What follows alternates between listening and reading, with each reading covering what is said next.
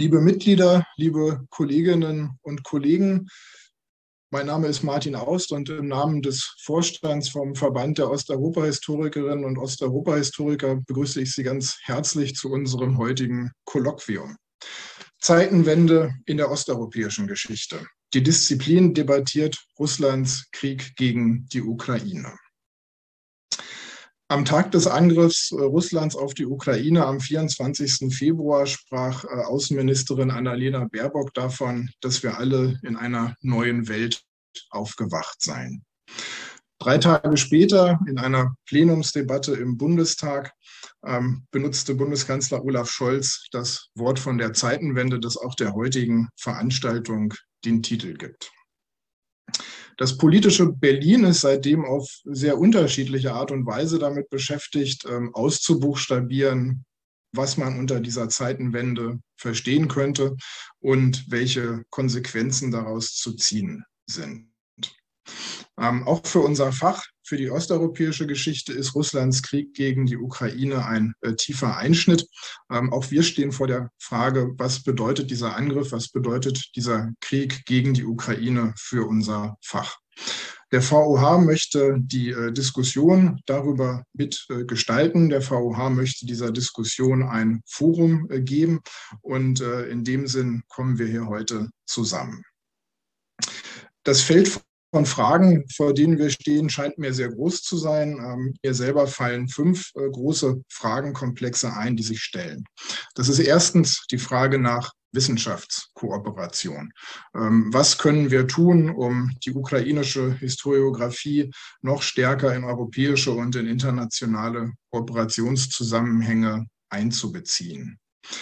Wie werden künftig äh, die Rahmenbedingungen für Kooperation mit HistorikerInnen aus Russland und Belarus äh, aussehen, ähm, werden wir weiterhin in einer Situation sein, in der institutionelle Wissenschaftskooperation nicht äh, stattfinden kann, wird die Kooperation vor allem eine Kooperation mit Menschen im Exil sein. Der zweite Fragenkomplex betrifft die Archive.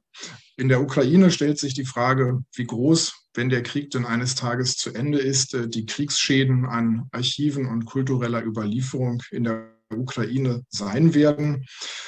Bei Russland und Belarus stellen sich aus anderen Gründen die Fragen, ähm, wie überhaupt die Archivzugänglichkeit in Zukunft aussehen wird. Ähm, das sind alles für sich genommen sehr ernste Fragen, ähm, die dramatische Auswirkungen auf die Forschung äh, in unserem äh, Fach haben. Und äh, besonders stark davon betroffen sind vor allem all jene, die an Dissertationen und Habilitationen sitzen. In späteren Karrierestadien ähm, ist es auch unangenehm, wenn Archive nicht äh, zugänglich sind, wenn Forschung verschoben werden muss. Äh, aber insbesondere in der Phase der Dissertation und der Habilitation ist es besonders äh, schmerzlich, weil da von ähm, Karrierewege abhängen und diese Forschung auch immer unter der Bedingung befristeter Verträge geleistet wird. Ähm, das ist eine Thematik, ähm, ähm, über die ich auch im Gespräch mit der jungen DGO gewesen bin und dort erfahren konnte, ähm, wie wichtig diese Thematik ist. Zum Dritten stellt sich die Frage nach regionalen Schwerpunkten in unserem äh, Fach. Ähm, das läuft vor allem auf die Frage äh, hinaus, ähm, ob und wenn ja, wie groß nach wie vor ein Überhang von Russozentrismus im Fach ist, der Aufmerksamkeit von der Geschichte der Ukraine abzieht. Ähm, Klaus Zernak hat 1977 in seiner Einführung in die osteuropäische Geschichte davon geschrieben, dass das Fach osteuropäische Geschichte von einer Berliner Tradition, äh, von einem Russozentrismus geprägt sei. Ähm, er hat 1998 auf der Feier von Hans-Joachim Torkes 60. Geburtstag diesen Vorwurf zurückgenommen und äh, sagte dazu, habe ihn unter anderem auch die Arbeit zur älteren ukrainischen Geschichte bewogen, die Hans-Joachim Torke geleistet hat. Ähm, das fügte sich ganz gut in das Bild der 90er Jahre. Ähm, Andreas Kappel hatte auch eine Geschichte der Ukraine geschrieben. Ähm, in Warschau eröffnete das Deutsche Historische Institut. Ähm, in Leipzig wurde das GWZO gegründet. Äh, die 90er Jahre waren eine Zeit, die so aussahen, als erhielten Ostmitteleuropa und die Ukraine mehr ähm, Aufmerksamkeit im Vergleich zu der vorangegangenen Zeit. Nichtsdestoweniger stellt sich diese Frage nach wie vor bohrend. Anna-Veronika Wendland hat 2014 ähm, nach der Annexion der Krim äh, die Frage aufgeworfen, ob die osteuropäische Geschichte ähm, nicht abermals die Zeichen an der Wand ähm, übersehen hat und sich zu wenig mit der Ukraine beschäftigt hat.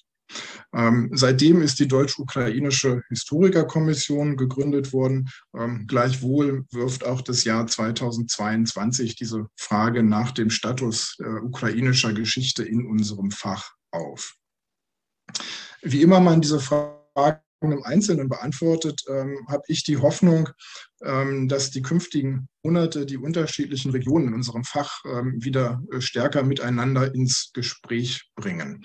Ähm, Ostmitteleuropa ähm, wird gerade sichtbar als ein Raum, eine Region von Zuflucht und Exil, ähm, sehr viel äh, Kooperation mit äh, Historikerinnen und Historikern aus Belarus, äh, Russland und teilweise auch der Ukraine ähm, führt uns jetzt gerade nicht nach St. Petersburg und Moskau, sondern nach Riga, nach Vilnius, nach Warschau und nach Prag.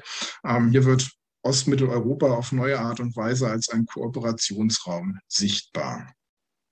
Ähm, ich würde es auch sehr begrüßen, wenn wir ein Gespräch zustande bringen, ähm, bei dem wir die Erfahrungen der südosteuropäischen Geschichte aus den 90er Jahren aufgreifen können. Ähm, ich habe den Eindruck, dass viele Themen und Fragen, äh, die in der südosteuropäischen Geschichte in den 90er Jahren angesichts der Nachfolgekriege im ehemaligen Jugoslawien geführt wurden, eine strukturelle Ähnlichkeit zu dem besitzen, äh, was wir gerade im Krieg Russlands gegen die Ukraine erleben.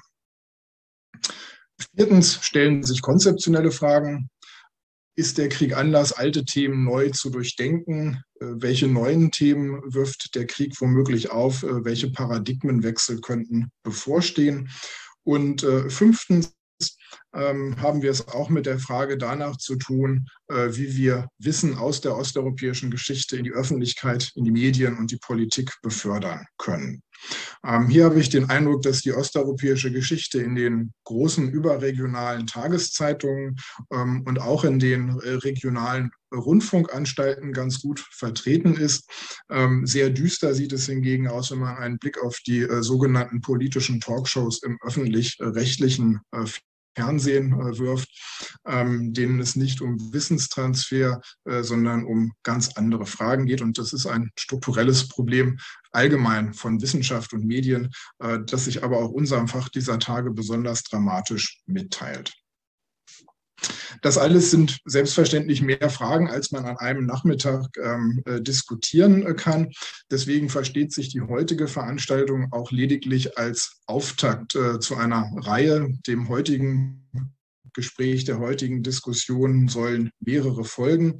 Ähm, ich denke, dass wir in den nächsten Monaten bestimmt zwei bis drei weitere solcher Zoom-Veranstaltungen auf die Beine stellen können.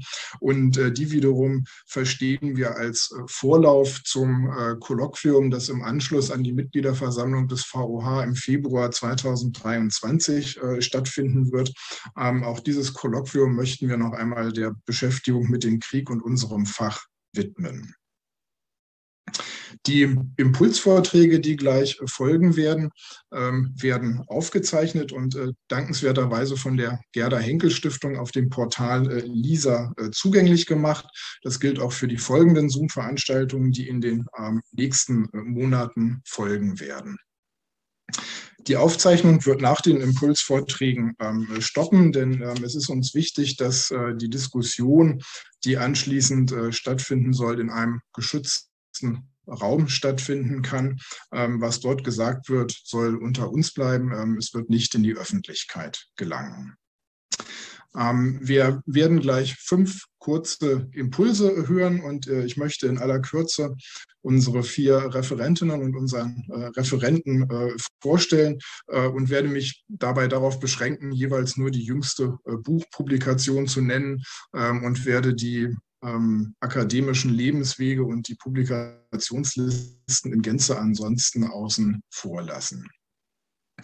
Tanja Penter ist Professorin für osteuropäische Geschichte in Heidelberg. Ihre jüngste Monographie ist Kohle für Stalin und Hitler, Leben und Arbeiten im Donbass. Tanja Penta wird heute berichten über Archivrevolution und Forschungspotenzial der ukrainischen Archive. Anna-Veronika Wendland ist Forschungskoordinatorin am Herder-Institut in Marburg. Äh, sie hat sich kürzlich habilitiert mit der Arbeit Atomgrad, kerntechnische Moderne im östlichen Europa 1966 bis 2017. Sie hat zudem auch unabhängig von Osteuropa ein Buch über Atomkraft gerade veröffentlicht und wird heute über Geschichte der Ukraine in Deutschland sprechen. Martina Winkler ist Professorin für osteuropäische Geschichte in Kiel. Ihre jüngsten Buchpublikationen sind Panzer in Prag, der fotografische Blick auf die Invasion von 1968 und das Imperium und die Seeotter, die Expansion Russlands in den nordpazifischen Raum 1700 bis 1867. Und dieses zweite Buchthema ist auch schon recht nah dran an ihrem heutigen Impuls. Sie wird sich mit der Frage beschäftigen, wie kann und muss man heute russländische Geschichte schreiben. Maike Lehmann vertritt aktuell die Professur für osteuropäische Geschichte in Tübingen. Ihr jüngstes Buch ist eine sowjetische Nation, nationale Sozialismusinterpretation in Armenien seit 1945. Äh, Maike Lehmann wird heute über äh, Stand und Perspektiven für die Geschichtsschreibung über die Sowjetunion nachdenken. Stefan Rodewald ist Professor für Geschichte Ost- und Südosteuropas an der Universität Leipzig. Ähm, von seinen Publikationen möchte ich hier hervorheben äh, vom Polotska Venedig, kollektives Handeln sozialer Gruppen einer Stadt zwischen Ost- und Mitteleuropa. Stefan Rodewald ist äh, Sprecher des Schwerpunktprogramms Transottomanika der DFG und aus dem Zusammenhang kommt auch sein Impuls jenseits der traditionellen Geschichtsregion transosmanische Perspektiven. Wir werden diese fünf Impulse äh, en äh, bloc hören. Äh, die Zielvorstellung ist, dass jeder Impuls nicht länger als zehn Minuten dauert. Ähm, anschließend werden wir uns in zufällig zusammengesetzte Breakout-Räume zurückziehen. Ähm, ich denke, der Sinn und Zweck der Veranstaltung ist ja Diskussion. Insofern liegt es nahe, die technischen Möglichkeiten auszuschöpfen und hier im digitalen Format nicht gleich im Plenum zu sprechen, sondern äh, zunächst einmal Gespräche und Austausch in kleineren Gruppen zu suchen. Das passiert in den Breakout-Sessions. Ähm, Zoom ist ein Konzentration äh, konsumierendes äh, Medium, deswegen ähm, liegt es nahe, eine Kaffeepause einzulegen. Ähm, das möchte ich allerdings ähm, in das individuelle äh, Belieben und Ermessen äh, stellen. Ähm, wer das in den Breakout-Sessions tun möchte, ähm, soll sich dort gerne verabschieden, ähm, um etwas Pause zu machen. Wer aber gerade so ins Gespräch und den Austausch vertieft ist, äh, soll ruhig äh, die volle Zeit äh, ausschöpfen. Ich werde die Breakout-Sessions bis 15.45 Uhr laufen lassen. Um 15.45 Uhr 45 kehren wir dann ins äh, Plenum zurück, nehmen uns dort 60 Minuten Zeit für eine Aussprache im Plenum und äh, Anke Hilbrenner wird dann ähm, in den letzten 15 Minuten die wichtigsten Punkte der heutigen Diskussion äh, zusammenfassen und damit verabschieden wir uns dann alle in den wohlverdienten Feierabend. Ähm, ich freue mich auf die ähm, Impulsvorträge. Ich hoffe, dass es uns in den Gesprächen und im Plenum gelingt, die Impulse aufzugreifen, Ergänzungen hinzuzufügen ähm, und die ganze Veranstaltung auch als Einladung zu verstehen, darüber nachzudenken, welche Themen, welche Fragen wir bei den künftigen Zooms ähm, behandeln könnten. So viel zur Vorrede und äh, damit hinein in die Impulse. Tanja, du hast das Wort. Bitte schön. Ja, vielen Dank. Ich würde jetzt erstmal meinen Bildschirm auch teilen.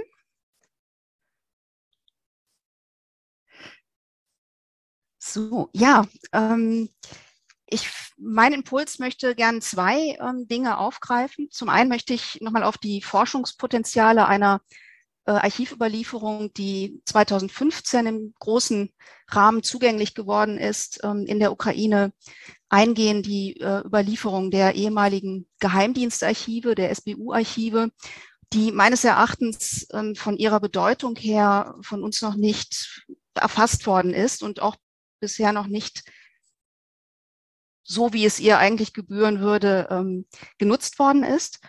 Und ähm, zum Zweiten möchte ich aber auch äh, auf die, gerade auf die Bedrohung dieser Bestände äh, nochmal besonders hinweisen, äh, die wir auch in der deutsch-ukrainischen Historikerkommission im, im Rahmen einer Petition aufgegriffen haben. Ähm, es sind auch andere Veranstaltungen am Herder-Institut zu diesem Thema äh, gelaufen. Ja, also diese beiden Aspekte würde ich gerne miteinander verknüpfen. Und ähm, ich beginne mal mit dieser ich nenne das mal Archivrevolution im Jahr 2015. Ähm, diese Bestände in den, äh, der ehemaligen Geheimdienstarchive, die ja bereits in den 90er Jahren gegründet worden sind, die waren partiell auch schon vorher oder auch für, für individuelle Forscher auch schon vorher zugänglich. Aber 2015 sind, ist gesetzlich verankert worden, also nach dem Euromaidan, dass ähm, jeder Bürger der Ukraine und auch Ausländer freien Zugang zu dieser ähm, Überlieferung haben sollen. Und das sind äh, ja sehr umfangreiche Aktenbestände. Das zentrale Archiv in Kiew hat über äh, 220.000 äh, Bände und es kommen weitere 730.000 Bände in den verschiedenen regionalen Archiven, ähm, ehemaligen ähm, äh, regionalen KGB-Archiven der Ukraine hinzu. Ähm, und in diesen Archiven herrschen zudem außerordentlich gute Arbeitsbedingungen, was vielleicht auch nicht, nicht, alle, nicht alle wissen. Also ähm, zwar sind die Arbeitsplätze begrenzt in Kiew zum Beispiel, aber so dass man sich rechtzeitig vorher anmelden muss. Aber äh, ansonsten hat man dort, also wie gesagt, einen fantastischen Zugang zu den Dokumenten. Und ähm, außerdem sind die Archive schon seit Jahren bemüht, auch große Bestände zu digitalisieren und da auch bei einigen äh, Beständen schon weit fortgeschritten. Man kann Akten abfotografieren äh, und oder sich auch Kopien von den bereits digitalisierten äh, Beständen problemlos bekommen. Also sehr, sehr gute, vergleichsweise sehr, sehr gute Akt, ein sehr, sehr guter Aktenzugang. Auch wenn man das mal vergleicht ähm, damit, dass in Russland diese Bestände ja alle noch komplett unter Verschluss liegen. Und ähm, wenn man weiß, dass eben in, in Kiew auch viele Dubletten aus Moskau liegen, äh, so dass man vielleicht versteht, dass gerade auch aus Russland diese Öffnung der ukrainischen Archive ähm, auch mit einer, einer gewissen äh, ja, Angst und äh, also sehr kritisch wahrgenommen wurde. Und eigentlich macht es auch überhaupt keinen Sinn, das in Russland noch unter Verschluss zu halten, wenn es äh, in der Ukraine zugänglich ist, war immer mein, mein Eindruck. Für viele ukrainische Bürger hat das ähm, natürlich eine große Bedeutung, weil sie jetzt auch die äh, individuellen Verfolgungsschicksale ihrer Angehörigen dort, ähm, es war auch früher schon möglich, aber ähm, jetzt ist es eben ganz einfach und wird auch von vielen genutzt, diese Verfolgungsakten einzusehen. Und ein bedeutender Teil dieser Archive besteht eben aus solchen Ermittlungsakten und Strafverfahren zu verschiedenen sowjetischen Säuberungswellen, also zum großen Terror, ähm, aber auch eben zu Prozessen äh, gegen ähm, sogenannte äh, Kollaborateure, die mit den Nationalsozialisten in den, äh, unter deutscher Besatzung im Zweiten Weltkrieg äh, zusammengearbeitet haben. Ähm, und das ist äh, die, mit diesem Bestand, also zu diesen Akten haben, habe ich seit vielen Jahren gearbeitet, da kenne ich mich am besten aus und ähm, kann dazu noch einiges vorstellen. Aber ich möchte darauf hinweisen, dass ähm, es eben auch viele weitere sehr, sehr spannende Materialien dort gibt, ähm, große Bestände der oder Teile der Ermittlungsakten betreffen auch ähm, Angehörige der Organisation ukrainischer Nationalisten, so dass man auch den Partisanenkrieg nach 1945 dort sehr gut erforschen könnte. Also das sind große Forschungsaufgaben, die eigentlich vor uns stehen. Ähm, auch für die Geheimdienstgeschichte selbst bieten diese Archive sehr, sehr wertvolle Materialien, also angefangen von Lehrbüchern und Materialien für die Ausbildung von Geheimdienstmitarbeitern, äh, Mitarbeitern, ähm, aber auch Personalakten, die da ähm, inzwischen ähm, eingesehen werden können. Oder auch Stimmungsberichte, die regelmäßig äh, ähm, erstellt wurden über die, die Stimmung in der, in der Bevölkerung. Ähm, diese Aktenbestände, äh, die da frei zugänglich sind, betreffen ja die gesamte sowjetische Epoche, also äh, von 1918 bis 1991. Auch zur Katastrophe von Tschernobyl äh, gibt es dort spannende Akten, mit denen Einzelne ja auch schon gearbeitet haben, äh, zum Beispiel Melanie Arndt. Ähm, also das sind, das ist ein enormes Potenzial, was sich dort für uns bietet, wo wir zentrale Fragen und Aspekte der Geschichte des 20. Jahrhunderts äh, auf der Grundlage dieser neu zugänglichen Akten neu beleuchten können und eben auch der deutsch-sowjetischen ähm, und deutsch-ukrainischen äh, Verflechtungsgeschichte, ähm, so dass die Bedeutung dieser Bestände aus meiner Sicht also gar nicht über, überschätzt werden kann. Und ähm, genau, also ein, eine äh, Gruppe von Akten, ähm, die ähm, mir besonders wertvoll erscheint, betreffen eben auch äh, die Zeit der deutschen Besatzungsherrschaft in der Ukraine ähm, wo wir auf Grundlage dieser sowjetischen Nachfolgeprozesse jetzt ähm, noch sehr viel detaillierter etwas auch über die Besatzungsverbrechen, die deutschen Besatzungsverbrechen erfahren können, über lokale Kontexte, ähm, aber auch über, über einheimische Täter. Und man muss sagen, dass ähm, die Ukrainerinnen und Ukrainer ähm, sich eben in den letzten Jahren durchaus bemüht haben, auch dieses Thema anzugehen und ähm, dazu zu forschen, äh, während das ein Thema ist, äh, was in, in Russland ja vollkommen tabuisiert und durch die ähm, jetzige ähm, herrschende Gesetzgebung sogar strafrechtlich äh, gar nicht mehr ähm, äh, erforschbar ist. Ne? Ähm, ja, und sehr, sehr spannend ist es eben auch, wenn man äh, die, diese sowjetische Überlieferung mit der deutschen Überlieferung in den, in den deutschen Archiven zu dieser Zeit äh, ähm, in Freiburg, aber auch äh, eben in Ludwigsburg quasi verbindet und versucht dort, ähm, also in Beziehung setzt. Ähm, und da haben wir zum Beispiel in einer trilateralen deutsch-russisch-ukrainischen äh, Forschungskooperation, die seit 2016 auch äh, läuft und die jetzt quasi durch den Krieg äh, unterbrochen wurde, ähm, versucht auch erste äh, Dokumenteneditionen aus diesen Archiven im Hinblick auf deutsche Besatzungsverbrechen, auf zivile Opfer äh, der deutschen Besatzungsherrschaft zu, zusammenzutragen. Und das sind schon ähm, drei Bände sind schon publiziert und weitere auch in, ähm, in Arbeit, also dass man dort auch ähm, vielleicht einen Eindruck über die Art des Materials äh, ge gewinnen könnte, wenn Sie das interessiert. Und jetzt komme ich zu, zu meinem zweiten Punkt ähm, der mich zugleich eben sehr beunruhigt, nämlich zu sehen, dass ja, also hier offensichtlich auch eine gezielte Vernichtung ähm, des äh, äh, historischen Erbes der, der Ukraine ähm, angestrebt wird von, von, äh, von Seiten des russischen Staates.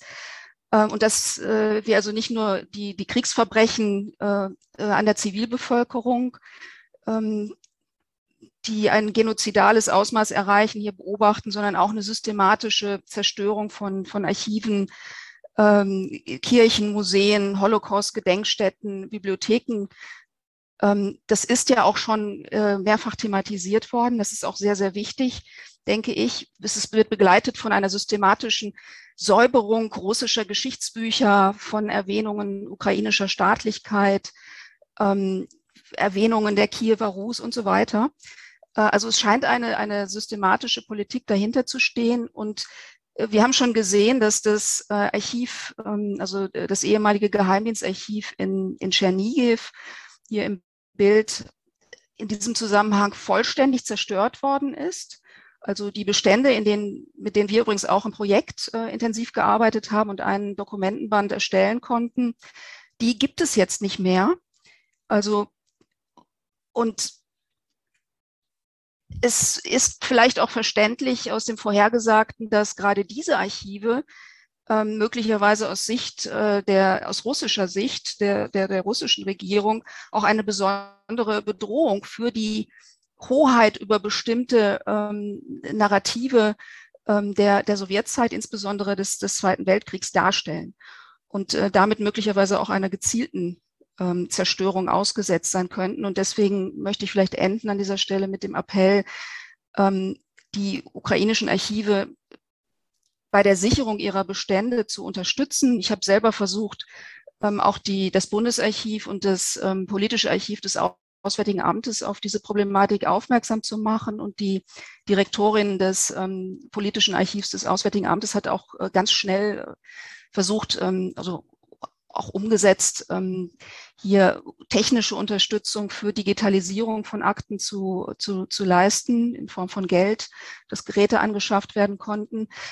Ähm, aber das ist natürlich auch eine gigantische Aufgabe und ja, also ich, ich würde mir wünschen, dass wir vielleicht auch, ähm, also ich weiß, dass da am Herder-Institut ja auch ein, ein, ähm, eine Veranstaltung zu diesem Thema stattgefunden hat, an der ich leider äh, selbst nicht teilnehmen konnte. Ähm, vielleicht ist da auch schon etwas auf den Weg gebracht worden, aber ich möchte einfach auf dieses Thema, wichtige Thema aufmerksam machen und würde mir wünschen, dass wir da vielleicht auch noch mehr dafür so sensibilisieren und mobilisieren könnten, wie wichtig diese Bestände sind und also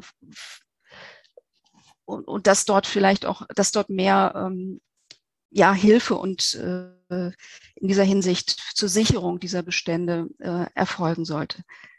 Gut, damit wäre ich auch schon am Ende. Ich habe jetzt gar nicht auf die Uhr geguckt, also ich hoffe, ich war nicht zu lang, aber ist gut, ganz herzlichen Dank. Ähm, dann schalten wir weiter zu Veronika, bitte. Ja, herzlichen Dank. Ähm, ich fokussiere jetzt sozusagen raus aus der Ukraine zurück zu uns selber. Also jetzt kommt die Betrachtung, ähm, was ist eigentlich ukrainische Geschichte in Deutschland, wie wird sie gemacht und betrieben und was, äh, was, was, ist auch eine, was wäre auch eine kritische Bestandsaufnahme. Und mit so einer äh, kritischen Bestandsaufnahme, die aber jetzt nicht nur die historische Forschung betrifft, sondern prinzipiell die Ukraine-Forschung, ähm, möchte ich auch beginnen.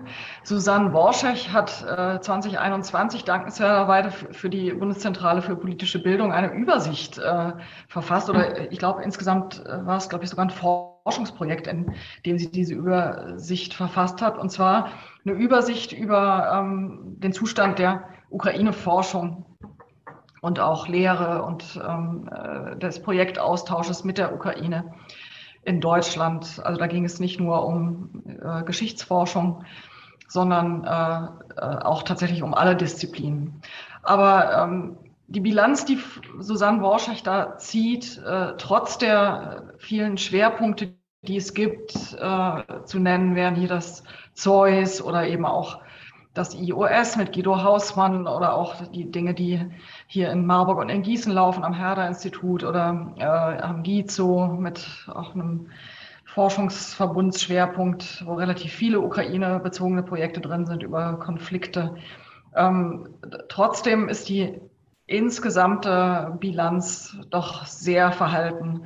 Ich zitiere Frau Worschech, wie hat sich die deutsche Forschungslandschaft in Bezug auf die Ukraine seit der Unabhängigkeit der Ukraine und insbesondere seit 2014, und das darf uns auch besonders interessieren, denn das ist ja im Grunde das Jahr, wo wir gesagt haben, jetzt, muss auf, jetzt müssen wir aufwachen, wir müssen Lehren ziehen. Und insbesondere seit 2014 verändert. Und welche Lehrstellen in Forschung und auch in der Lehre gilt es noch zu füllen?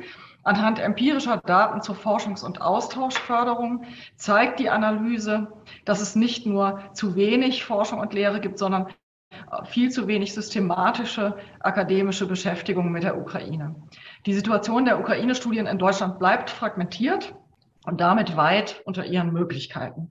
Die Ukraine-Experten und Expertinnen von morgen, die in Ministerien, Unternehmen, Zivilgesellschaft und in der Forschung so dringend gebraucht würden, kann die deutsche Hochschullandschaft an dieser, auf dieser Basis nicht ausbilden. Über verbreitetes Unverständnis, Desinteresse und Fehlwahrnehmungen einer ganzen Gesellschaft in Bezug auf eines der größten europäischen Nachbarländer der EU braucht man sich daher weiterhin nicht zu wundern. Und die nächste Krise kommt bestimmt. Das war also sehr prophetisch vor einem Jahr geschrieben von Susanne Worschech. Und das ist äh, letzten Endes äh, der, der Befund, ähm, auf dem ich jetzt aufbaue, meinen, meinen ganz kurzen äh, sozusagen Perspektivierung oder so ein paar Sichtschneisen durch das, was wir jetzt haben. Ne? Also es, es gibt jetzt nicht nur ähm, sozusagen Fehlstellen, Stellen zu dokumentieren, sondern auch nochmal einen Überblick darüber zu leisten, was haben wir dann und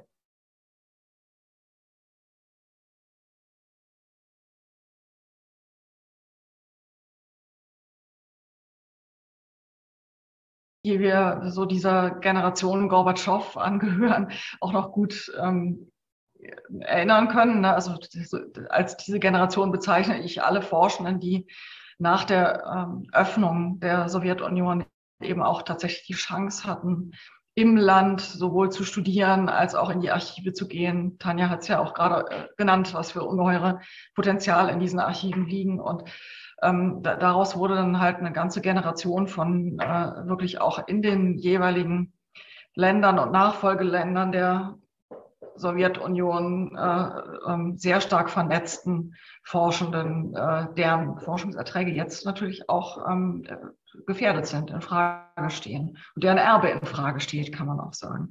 Ich nenne so ein paar Schwerpunkte, die, die Kölner Schule natürlich von Andreas Kappeler, die ja sehr früh den Blick geschärft hat, ähm, Russland auch als Vielvölkerreich zu verstehen, hat ja etliche ähm, ukrainische Arbeiten hervorgebracht, Guido Hausmann und Tanja Penter über Odessa, auch meine eigenen Arbeiten.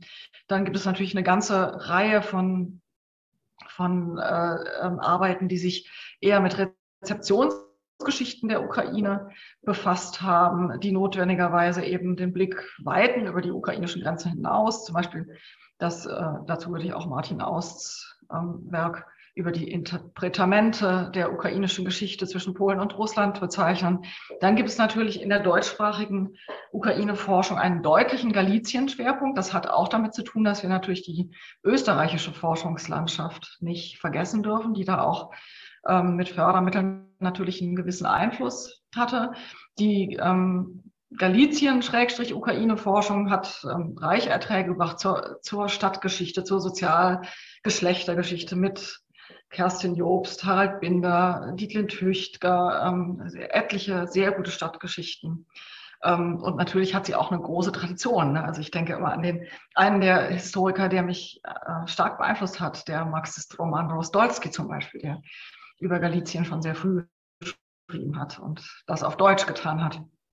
Dann haben wir natürlich ähm, eine ganze, ganze Gruppe von Forschungen äh, über die Ukraine im Kontext von Imperialgeschichte, ähm, äh, Kirchengeschichte der Orthodoxie. Da würde ich exemplarisch natürlich Ricarda Vulpius nennen, aber auch zum Beispiel Dinge wie die äh, relativ neue äh, Perspektiven, wie die Krim-Geschichte von Kerstin Jobs, die wir ja, ähm, weil die Krim zur Ukraine gehört, äh, ähm, völkerrechtlich zumindest immer noch ähm, jetzt halt zur ukrainischen Geschichte schlagen.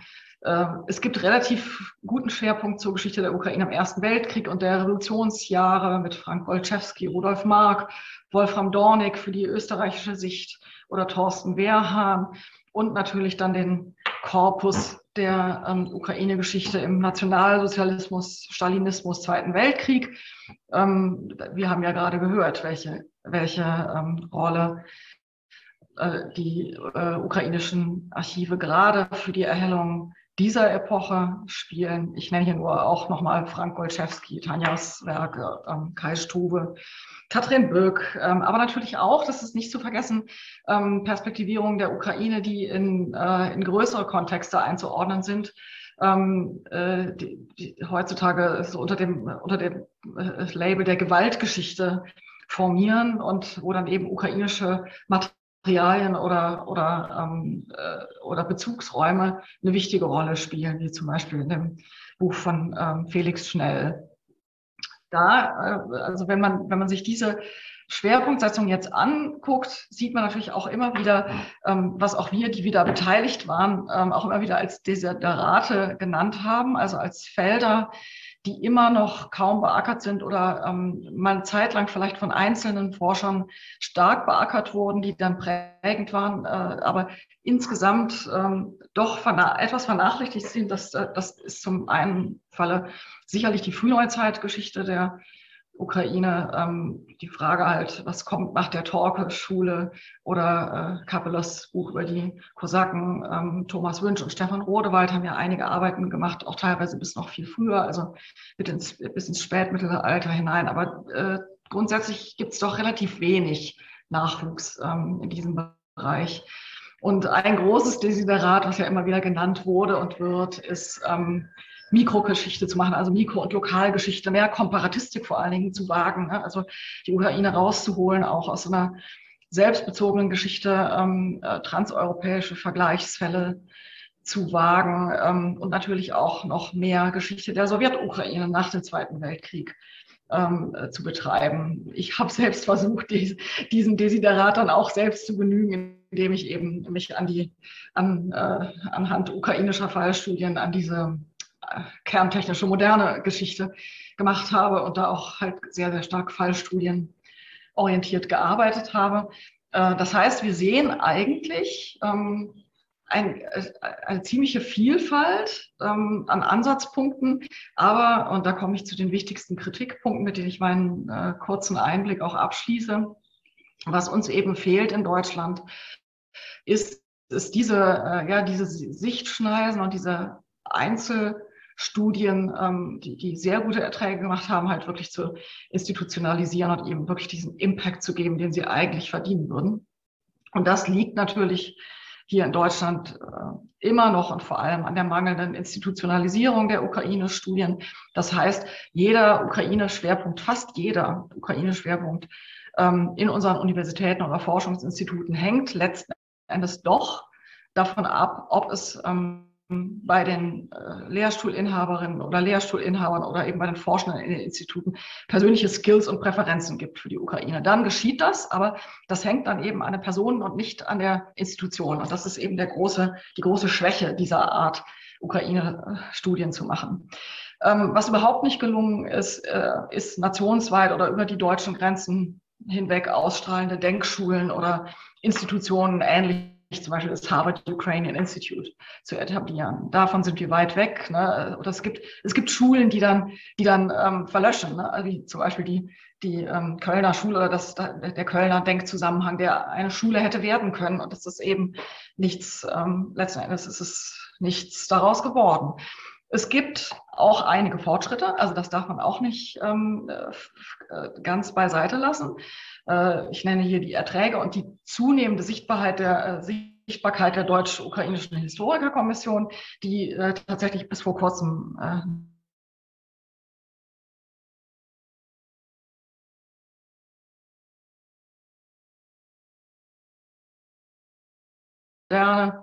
ähm, mit der Ukraine befassen. Ne? Das, das ist wirklich was, was Neues, was in den letzten Jahren dazugekommen ist. Und das sind enorm wichtige Multiplikatoren für, für ukrainische Geschichtsthemen im deutschen Sprachraum. Leider aber äh, müssen wir konstatieren, es gab im Sinne äh, eines Lernens aus Fehlern halt immer noch kein Lernen aus dem äh, Zäsurjahr 2014 bei der Institutionalisierung. Nach wie vor sehen wir eben, äh, deswegen sitzen wir jetzt auch wieder hier zusammen, wir sehen also reaktives Denken. Ne? Also unser Denken ist äh, krisenorientiert, es ist immer noch kein strategisches Aufbaudenken. Und es ist eben jetzt äh, zu überlegen, was als Worst Case passieren kann. Worst Case ist, nach Ende des Ukraine-Krieges wird es die Ukraine nicht mehr geben. Das heißt, der Gegenstand entfällt, die Archive werden zerstört sein oder nicht mehr zugänglich sein. Äh, das, das wird der schlimmste Fall für die, ähm, für die Ukraine-Forschung. Als Best Case ist denkbar, dass die Ukraine gewinnt und man das Thema deswegen wieder für erledigt hält. Ne? Also das war nämlich die Art und Weise, wie man bislang, bislang damit umgegangen ist, dass man, dass die Ukraine dann irgendwann äh, in so einer Art Fatigue dann wieder ähm, in den Hintergrund rückt. Jetzt komme ich zu ein paar Desiderata oder zu ein paar, zu ein paar Diskussionsansätzen, wie man jetzt weiterarbeiten müsste oder könnte.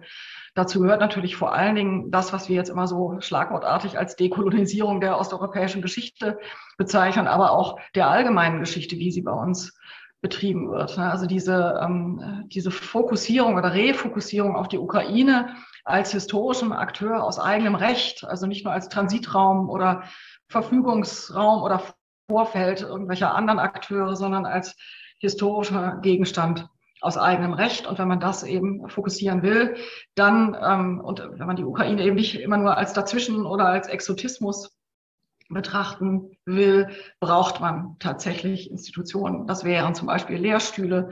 Das äh, wäre aber auch die sehr wünschenswerte äh, Etablierung eines deutschen historischen Instituts in Kiew.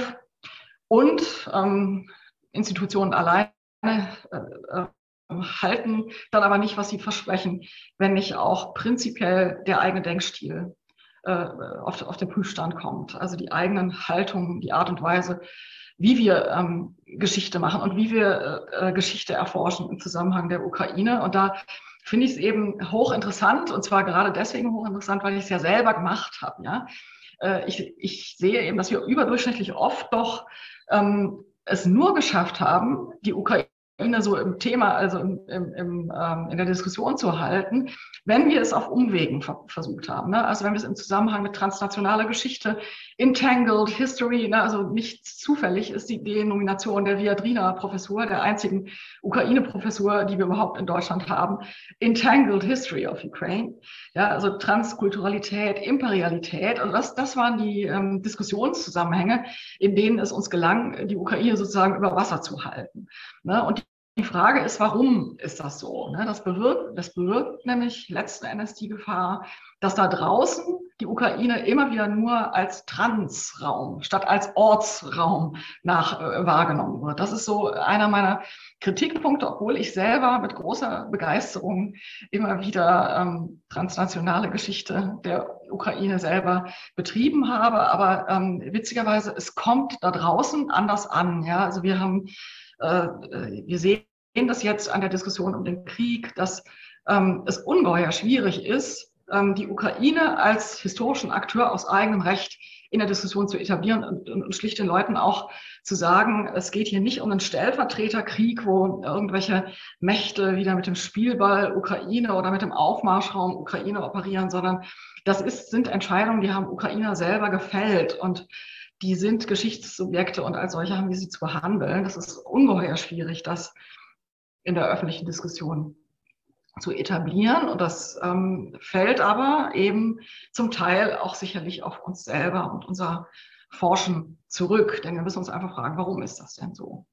Eine umgekehrte Gefahr gibt es natürlich auch. Ne? Also wenn wir jetzt sagen, wir brauchen Offensive der Subjektivierung der Ukrainer und der Ukraine, das kann natürlich auch einen Rückfall in solche beliebten populistischen teleologischen Geschichtsmuster erzeugen, die ja, das, das sagen ja alle, die sich kritisch mit der, auch mit der Geschichtsschreibung in der Ukraine auseinandersetzen, die ja in der ähm, patriotisch sinnstiftenden ukrainischen Geschichtsschreibung immer noch relativ stark ähm, vorhanden sind im Land. Ne? Und da gibt es ja so eine große, ähm, große Tradition, äh, die auf bis zu Hruschewski zurückgeht und die letzten Endes natürlich diese, ähm, äh, diese plebejischen, revolutionären Volksgeschichten der, der Ukraine favorisiert und die wir natürlich als kritische Geschichtswissenschaft, und das tun viele ukrainische Kollegen aber auch, ähm, eben immer wieder äh, kritisch abklopfen und hinterfragen müssen.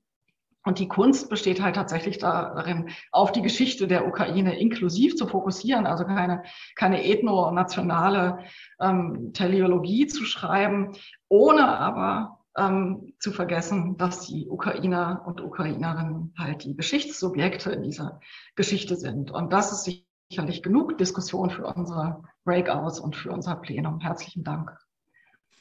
Ganz herzlichen Dank für deinen Beitrag, Veronika. Ähm, es geht weiter mit Martina, bitteschön.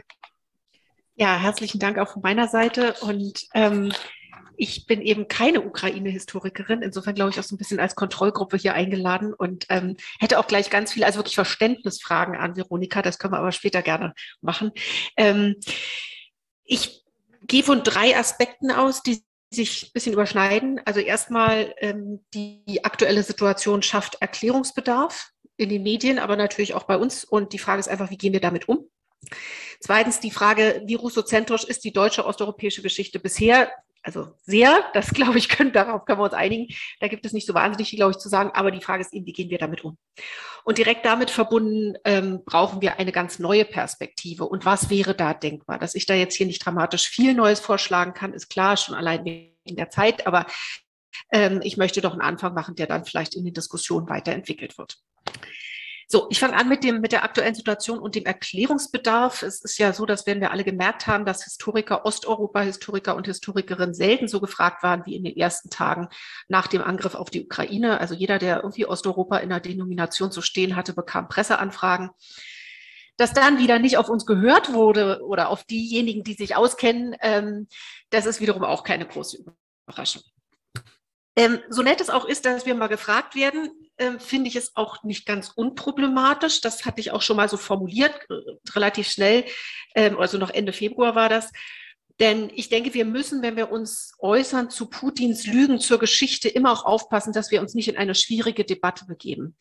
Denn es ist ja egal, welche Gemeinsamkeiten zwischen der Ukraine und Russland es in der Vergangenheit gab oder eben auch nicht gab. Also dieser Angriff war rechtswidrig und wird es in immer krasserer Weise.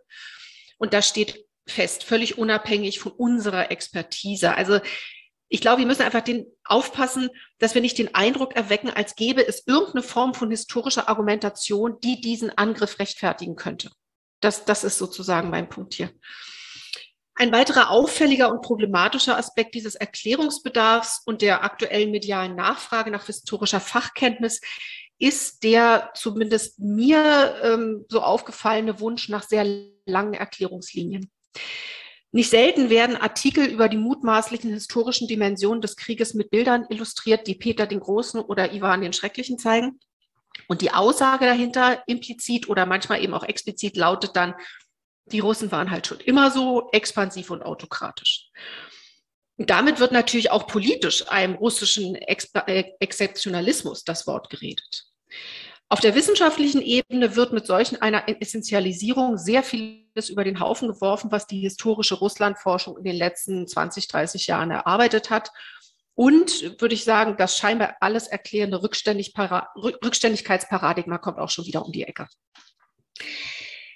Angesichts der Tatsache, dass das, dass diese langen Linien und diese Zuschreibung dessen, was russisch sei, nicht nur durch Medienredaktion selbst geschaffen werden. Wir wissen alle, da gibt es dann so ein Framing und so, und da machen die manchmal anderes daraus, als was wir ursprünglich gesagt haben. Aber das ist es eben nicht nur, sondern es gibt auch einige von Historikern geschriebene Texte. Besonders deutlich war das natürlich in einem Beitrag von Stephen Kotkin. Ähm, auch da werden diese langen Linien wieder und diese Zuschreibungen wirklich eine Essentialisierung deutlich. Und deswegen denke ich, hier ist offensichtlich Vorsicht geboten, damit solche Vereinfachungen dann nicht wieder zurückwirken in die Lehre und Forschung. Ich habe jetzt eben gesagt, was in den letzten 20, 30 Jahren so erarbeitet wurde. Ähm, da können wir aber natürlich nicht dabei bleiben, das ist auch klar. Also es kann nicht einfach alles so bleiben, wie es vor dem 24. Februar war. Ähm, auf die Frage, ob wir ein Defizit in der Ukraine-Forschung haben, kann man nur eindeutig mit einem Ja antworten und kann es dann eben ausführlich äh, erklären, wie das gerade gemacht wurde. Aber das gilt ja auch für viele andere Regionen. Und wir können natürlich nur hoffen, dass Wissen über Moldova oder über die Slowakei oder so nicht bald aus aktuellen Gründen ähnlich besonders wichtig wird. Also wir können auch nicht immer hinterherrennen. Das ist natürlich auch ein Problem.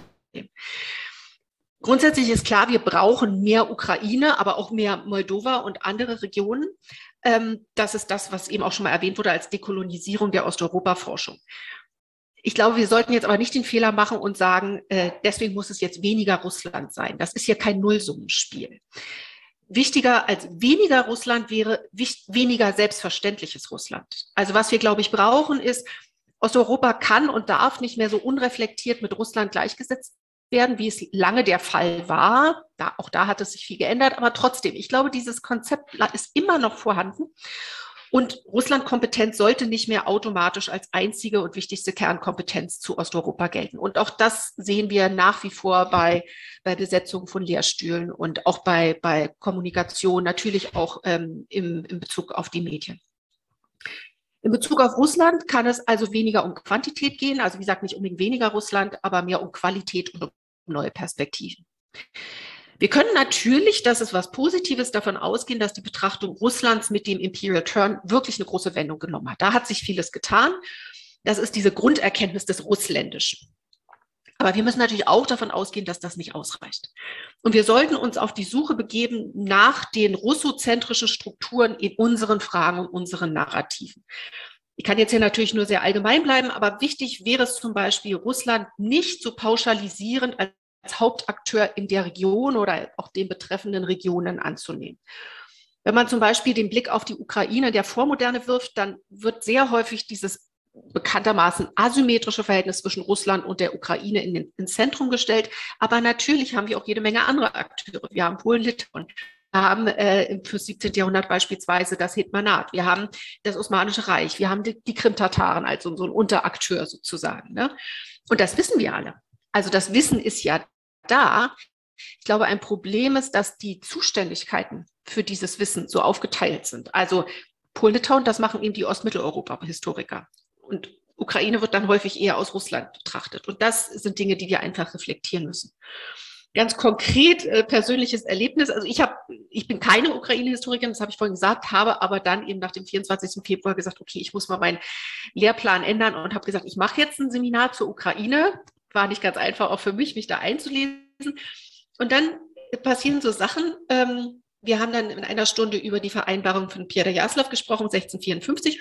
Und die Studierenden waren wirklich erstaunt, als sie gelernt haben, dass das Moskauer Reich in dieser Situation nicht sofort diese Chance auf Expansion ergriff, also, sondern dass sie sich eher ein bisschen zurückhaltend zeigten und eben nicht selbstverständlich zu den dominanten und vor allem auch zu den mächtigsten Akteuren in dieser Region in dieser Zeit zählten. Davon sind die einfach ausgegangen. Ähm, das, und dieses, diese doch eher Zurückhaltung, dieses, naja, wir eiern ein bisschen rum und irgendwann lassen wir uns dann doch darauf ein, auf diesen Schutzstatus, das passte nicht zu ihrem Bild von diesem expansiven Russland, das immer die Zügel in der Hand hält. Ein weiterer Aspekt, den ich ansprechen möchte, ist der, dass Russland als Konzept mehr historisiert werden muss. Im anderen Zusammenhang spricht Sebastian Konrad davon, dass China ein Konzept ist, das wir gerne über die Jahrhunderte so als eine feste Entität sehen, dass das aber den Zeitgenossen nicht, nicht unbedingt so schien. Und das ist, gilt ja für viele Regionen, für viele Länder, für viele Herrschaftszusammenhänge und eben auch Russ für Russland. Nicht nur Nationen sind konstruiert, sondern natürlich auch Imperien. Und die legitimierenden Narrative ändern sich dabei. Hilfreich ist hier natürlich eine komplexe Herangehensweise, wie sie zum Beispiel Alexander Semyonov und andere in diesem, in diesem Forschungszusammenhang der New Imperial History bezeichnen. Also eine gezielt offene Perspektive auf Imperien und das Verständnis von Imperien als multiple, heterogene und vor allem sich ständig verändernde historische Phänomene.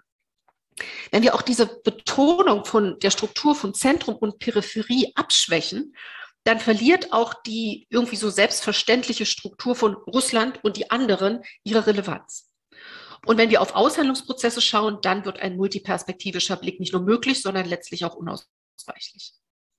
Das ist jetzt natürlich nichts Neues, aber die aktuelle Lage stellt die Frage nach den Mustern der Geschichtsschreibung einfach in besonderer Dringlichkeit. Und ich glaube, wir haben eine ganze Menge im Pool, was wir uns angucken können und was wir, wo wir wirklich nochmal genauer drüber nachdenken, diskutieren und was wir deutlicher nutzen sollten, als wir es bisher getan haben. Natürlich sollten auch neue Ideen entwickelt werden, das ist klar. Ähm, in, meinem, in diesem Seminar, was ich gerade erwähnt habe, ist mir das eben auch persönlich deutlich geworden. Also ich, ähm, ich habe gemerkt, wie sehr ich aus der Perspektive einer Russland-Historikerin darauf schaue. Also das bezieht sich natürlich auf die Auswahl der Literatur, der Themen, ähm, auch die Konzentration auf das ukrainisch-russische Verhältnis, was ich gerade, ähm, was ich gerade erwähnt habe, aber manchmal einfach auch der Denklogiken. Und das Schlimme ist ja, diese Denkmuster waren schon immer da. Ich habe sie nur nicht bemerkt, weil ich eben keine ukrainische Geschichte bisher gelehrt habe. Nicht, weil ich sie nicht wichtig gefunden hätte, sondern, also ne, man hat nun mal seine Spezialitäten.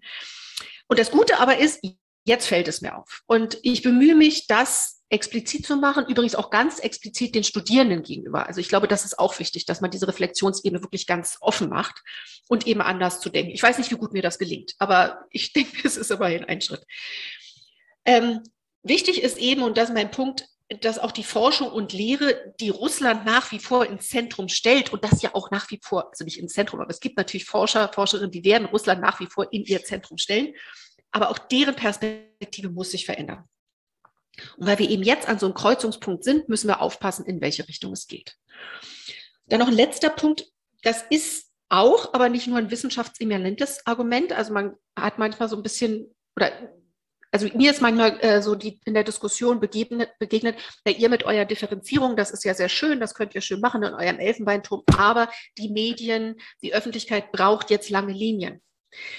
Ich glaube aber, dass das falsch ist, dieses Argument. Also eine differenzierte Herangehensweise ist ja nicht nur wissenschaftlich besser und wichtiger, sondern diese Essentialisierung, die ich am Anfang beklagt habe, also dieses Ziehen langer Linien, die Vorstellung von historisch festen russischen Räumen, von Denkformen, von womöglich russischen Seelen, das ist auch politisch hochproblematisch. Denn das stützt ja die Argumentationsform dieses aktuellen russischen Nativismus und die, die Aggression und auch diese Erzählung, wir waren immer schon so und wir waren immer schon aggressiv und deswegen ist das sozusagen auch unser Recht. Und deshalb stützt eben die Erzählung vom russischen Exzeptionalismus in einer anderen Wertung, als das die russische Regierung aktuell macht. Aber die Logik ist die gleiche. Ich glaube, da müssen wir aufpassen. Vielen Dank. Ja, ganz herzlichen Dank für deinen Beitrag, Martina. Das Wort geht an Maike. Bitte schön. Äh, ja, herzlichen Dank erstmal für die Möglichkeit, hier sprechen zu können. Ähm, eventuell verlässt mich meine Stimme zwischendurch. Ähm, aber was ich ähm, hier beitragen möchte, sind, ist weniger ein Überblick äh, über die Geschichte der Sowjetunion, sondern auch so ein bisschen der Versuch, die Denk- und Arbeitsstile äh, die sich bei uns eingegraben haben, so ein bisschen zu thematisieren unter dem Aspekt, äh, was ist eigentlich sowjetische Geschichte und was passiert jetzt damit, wenn wir sowjetische Geschichte schreiben.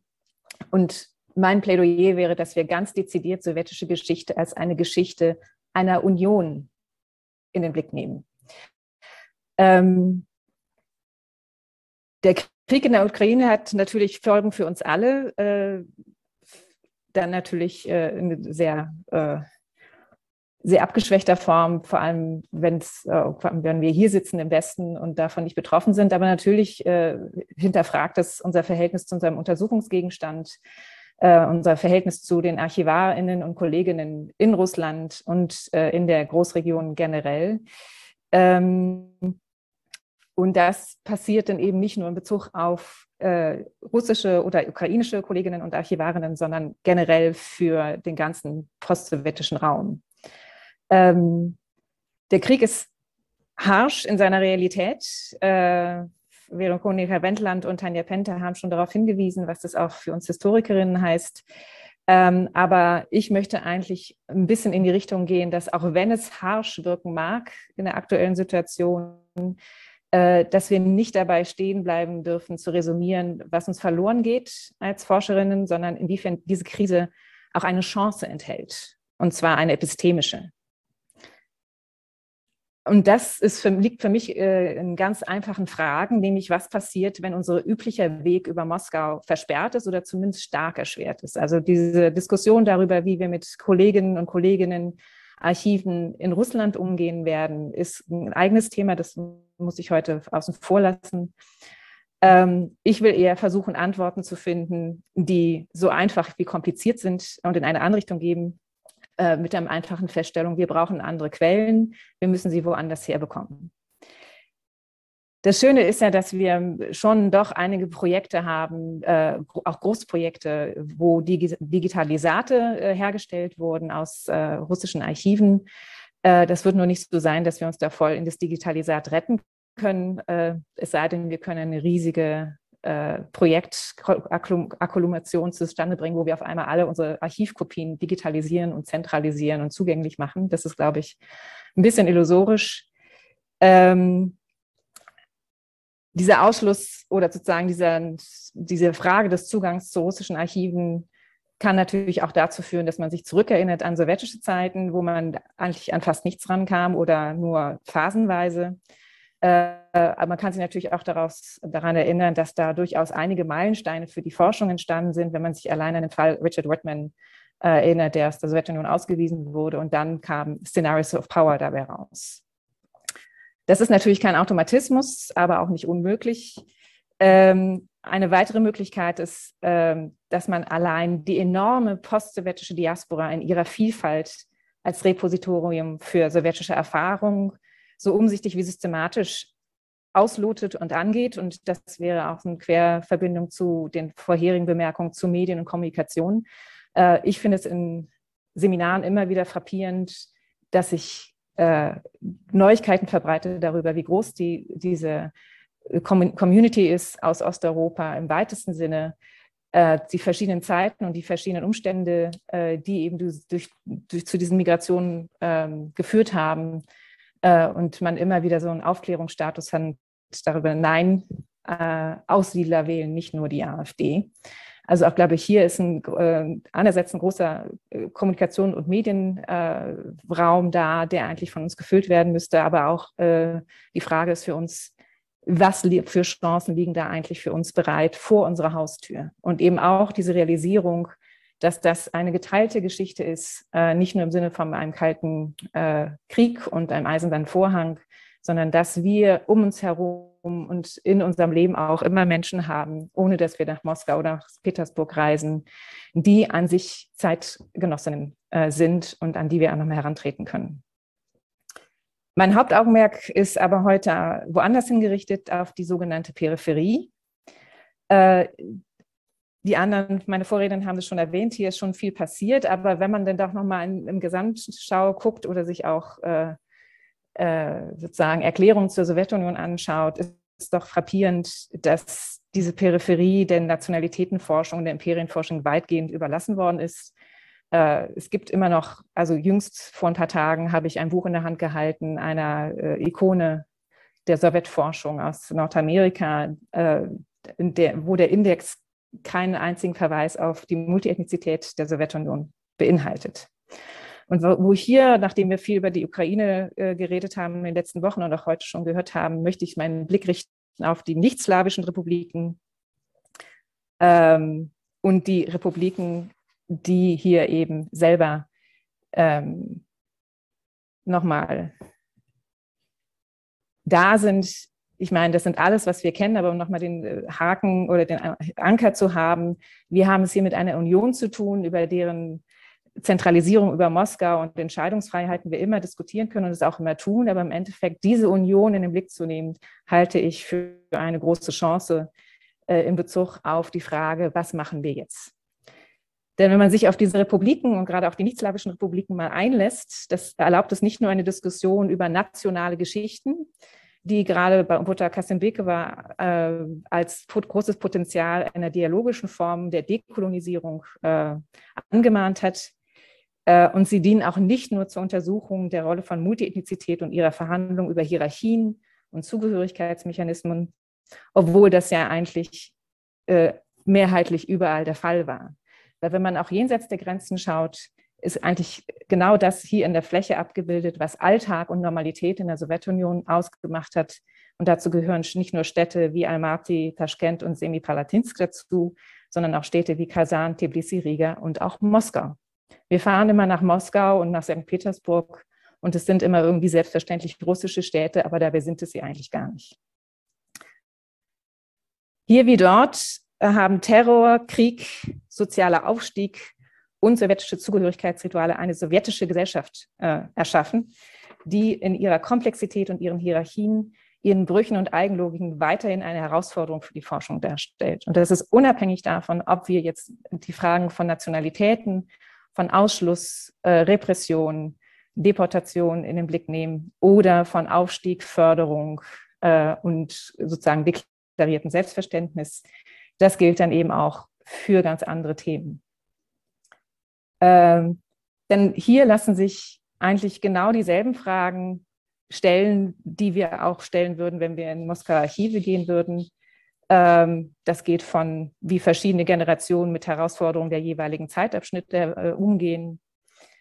Was bedeutet es, krank und alt zu werden zum Beispiel? Man wird nicht nur in Moskau oder in St. Petersburg oder in Novosibirsk krank, sondern eben auch in Semipalatinsk oder bei Tschernobyl.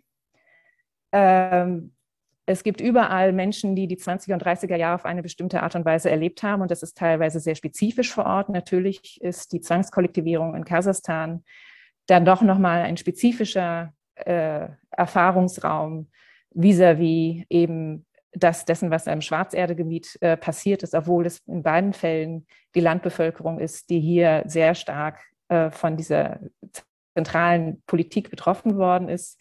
Aber im Endeffekt ist es doch etwas, was eigentlich doch diese Region wieder zusammenbringt, vor allem wenn man das in, in einem, äh, sozusagen in, der, in einem Panorama in den, Spez also in den speziellen Zuschnitten äh, den Folgen vor Ort, aber eben trotzdem auch hochgerechnet auf eine allgemeine, allgemeine sowjetische Erfahrung hin anschaut. Andererseits, welches Selbstverständnis haben denn Eliten, sei es die technische Intelligenz oder Parteifunktionäre? Ähm, es gibt immer den Hang dazu, dass man gefragt wird, gerade wenn man Nationalitätengeschichte äh, macht, und was sagt Moskau dazu? Ähm, ich würde mich sehr freuen, wenn wir diesen Satz verlieren würden. Und vielleicht ist auch da eine epistemische Chance enthalten, wenn wir uns das sehr konsequent vom sogenannten Rand her anschauen, weil es kann genauso interessant sein, äh, sich äh, Ingenieurinnen in Kasachstan zuzuwenden, wie in Georgien, äh, sie nicht unbedingt über ihre Ethnizität anzusprechen, sondern über ihre sozusagen ihren, ihr Selbstverständnis als Expertinnen äh, ihre Erfahrungen in einem relativ großen Raum, in dem sie Kamendirovki und äh, Urlaubsreisen vorgenommen haben äh, und hier eben auch mit ganz anderen äh, Menschen aus anderen Städten mit anderem Hintergrund zusammengekommen sind und eine gemeinsame, eine gemeinsame Ebene gefunden haben. Ähm, viele hohe Parteifunktionäre werden wir nicht finden oder an, anderes ist mit den Archivsäuberungen der 60er Jahre natürlich verloren gegangen. Aber es ist die Frage, was finden wir vor Ort, äh, zum Beispiel zum Komsomol äh, oder anderen Gruppen. Äh, natürlich ist auch hier das Verhältnis von Stadt und Land oder die Rolle von Technik, von Wirtschaftspraktiken vor und nach 1985 ist, glaube ich, hier eine große Frage. Immer sehr lokal zugeschnitten aber, und spezifisch. Aber die Frage ist doch, was ist eigentlich daran trotzdem sowjetisch? Und hier eine Frage raus äh, zu entwickeln, was eigentlich sowjetisch ist und was diese Geschichte der Sowjetunion stattgefunden, also äh, ausgemacht hat, ist, glaube ich, eine Fragerichtung, die uns von dem äh, sozusagen Normal Null des Russischen, das äh, Martina an sich schon angespielt hat, vielleicht so ein bisschen wegbringt und eben auch äh, eine Selbstreflexion über unsere eigenen Maßstäbe so ein bisschen stärker herausfordert, als das in den letzten Jahren der Fall war. Ähm, Natürlich ist es nicht so, dass äh, das zentrale Archiv, gerade auch vor dem Hintergrund der Archivsäuberung der 60er Jahre, total ersetzt werden kann. Aber ich würde eben dafür plädieren, dass es nicht so sehr darum gehen kann, jenseits natürlich von den äh, äh, bombardierten Archiven, die uns dann verloren gehen in der Ukraine. Aber sozusagen, das ist nicht die Grundhaltung, was fehlt, äh, unseren breiteren Blick auf die gesamte Sowjetunion bestimmen kann, sondern was ist da? Und was kann uns das Neues zeigen über diesen Raum? Ähm, hinzu kommt eben neben dieser Hinterfragung unseres Normal-Null, wenn man so möchte, dass wir auch äh, wieder neu in Kontakt treten mit Kolleginnen vor Ort, äh, jenseits der RSFSR und dort auf Augenhöhe, ähm, ihnen, ihnen zu begegnen und sie nicht als Ersatz zu behandeln. Ich glaube, das ist sehr zentral, gerade in dieser Rede von der Dekolonisierung äh, jetzt speziell der sowjetischen Geschichte, aber auch allgemein der Geschichte dieses Großraumes, ähm, weil auch hier verpassen wir sonst Möglichkeiten zu lernen, wie eigentlich ähm, Forscherinnen und Forscher, die nicht permanent nach Moskau oder Petersburg reisen können, um ihre Forschung zu machen, sondern auf ihre Regionalarchive und ihre Hauptstadtarchive selber verwiesen sind. Wie gehen wir mit um? Was können wir von ihnen lernen und wie können wir mit ihnen zusammenarbeiten? Nicht zuletzt auch mit den Kolleginnen und Kollegen aus Moskau und St. Petersburg und Kasan, die wir zum Beispiel in Osh und Dushanbe wiedersehen.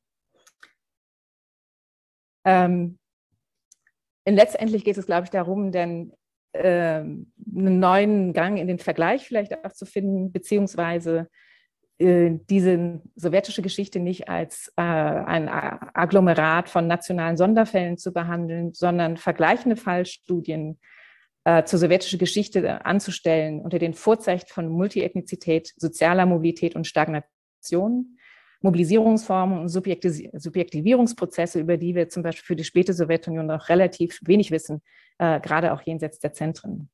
Und das im Austausch mit Kolleginnen vor Ort in einer Form der Institutionalisierung, die schwierig wird, wird, wenn wir da mit äh, quasi schon Institute meinen, weil auch das wird dann schwierig. Es ist ein großes Desiderat und ich würde das unterschreiben, aber was machen wir, wenn es sozusagen diesen ganzen Raum abzudecken gilt? Ähm, ich glaube, es geht eher darum, dass wir selber unsere Denk- und Arbeitsstile dahingehend weiter verändern und nicht nur von der Provinzialisierung nachher vielleicht Russlands reden, wie wir so gerne dann das Argument der Provinzialisierung Europas aufgegriffen haben, sondern es wirklich zu tun, indem wir nicht nur Lehren zu Räumen, die wir selber lange nicht bereist haben oder eben auch selber inhaltlich noch nicht so gut kennen, sondern in der Lehre und über Exkursionen uns diese Räume an, also nicht in dem Sinne aneignen, dass sie unsere werden, sondern quasi sie neu zu entdecken und zu schauen, was zum Beispiel auch, auch den Nachbardisziplinen wie die äh, Ethnologie oder die äh, Imperialgeschichte dann hier uns für Mittel an die Hand gibt, auch wenn wir uns nicht mit Multiethnizität beschäftigen, sondern uns Situativität vor Augen zu führen, das auszuhandeln und auszudiskutieren und vielleicht auch von den Multisided äh, ähm, Ethnographers zu lernen, die hier eben nicht Fall für Fall vergleichen, sondern wirklich versuchen, ihrem Gegenstand an verschiedenen Orten zu folgen. Und ich glaube, hier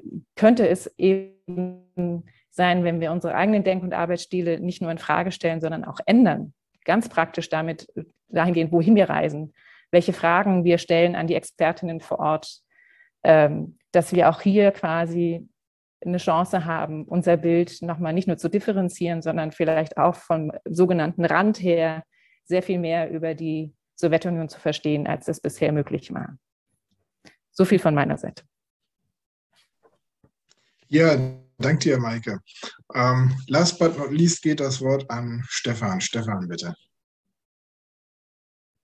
So, herzlichen Dank ähm, auch meinerseits ich kann mich, ich muss mich dem meisten bis jetzt Gesagten anschließen. Es ist zusätzlich ähm, und nicht anstatt zu dem bereits Gesagten, ähm, was ich allenfalls nochmal ergänzen oder perspektivieren möchte mit dem Krieg ähm, eigentlich seit 2014 und mit der Eskalation seit dem Februar zwingt uns Russland dazu, dass Russland, das nach seinem Platz in der Welt oder in den verlorenen Gebieten sucht, insgesamt Europa ähm, neu zu verorten. Wir haben über die Russland-Fixierung der deutschen Osteuropäistheorie gesprochen. Ähm, wir haben noch nichts darüber gesprochen, dass äh, womöglich auch zu wenig zu Südosteuropa geforscht wird oder zu wenig osteuropäische Geschichte integrativ mit südosteuropäischer Geschichte zusammengedacht wird. Beides funktioniert eigentlich als getrennte Disziplin ähm, ohne über, mit überraschend wenig Kommunikation dazwischen. Das gilt abgeschwächt, schwächt, aber ähnlich auch für das östliche Mitteleuropa. Ukrainische Geschichte könnte hier eine Brücke bauen vom Baltikum bis Rumänien, Kroatien mit der Ukraine. In diesem östlichen Mitteleuropa, mit Südosteuropa leben mehr Menschen als in Russland. Die neuen EU-Mitglieder sind in Deutschland stärker präsent zu machen. Deren Interessen und Probleme sind nicht weniger genuin europäisch als deutsche. Das müssen wir auch irgendwie dem Publikum in Gesprächen oder auch dann in Lehrveranstaltungen besprechen. Das heißt, deren Gewicht ist insgesamt nicht weniger und nicht weniger gerechtfertigt als das Russlands, auch wirtschaftlich nicht, wenn man von Rohstoffen absieht. Das östliche Europa ist mehr als allein Russland. Das muss in dem deutschen Publikum deutlich stärker vermittelt werden, denke ich. Ähm, das bedeutet aber eben nicht weniger Russland machen, sondern anders. Und über diese Kontextualisierungen hatten wir nun bereits gesprochen. Das Imperiale ist nicht weniger als Nationales zu dekonstruieren, lokal, überregional zu kontextualisierend. Ähm, am konkreten Beispiel, äh, um Südosteuropa mit einzubringen, aber auch den Nahen Osten, denke ich, äh, bietet es sich an, angesichts der letzten Entwicklungen der letzten Jahrzehnte, aber auch ähm, der gesamten frühen Neuzeit oder des 19. Jahrhunderts, ähm, unsere Kategorien räumlicher Art noch stärker, als wir es sowieso schon getan haben, in den letzten Jahrzehnten in Frage zu stellen und Osteuropa nicht mehr in der Isolation zu entwerfen, auch nicht in dieser dreigliedrigen Regionalität, Ost, Mittel, Süd und Osteuropa im engeren Sinne, sondern eben gemeinsam zum Beispiel mit dem Nahen Osten zu denken. Das würde nicht bedeuten, dass wir dann ähm, Akteure externalisieren würden. Ähm, ich habe jetzt gerade den Link in den Chat gestellt. Anstelle einer PowerPoint bitte ich vielleicht diese Seite zu öffnen. Die Ukraine hatte ich gestern in diesem Rahmen als Akteur fokussiert ähm, vorgestellt im Rahmen einer Ringvorlesung.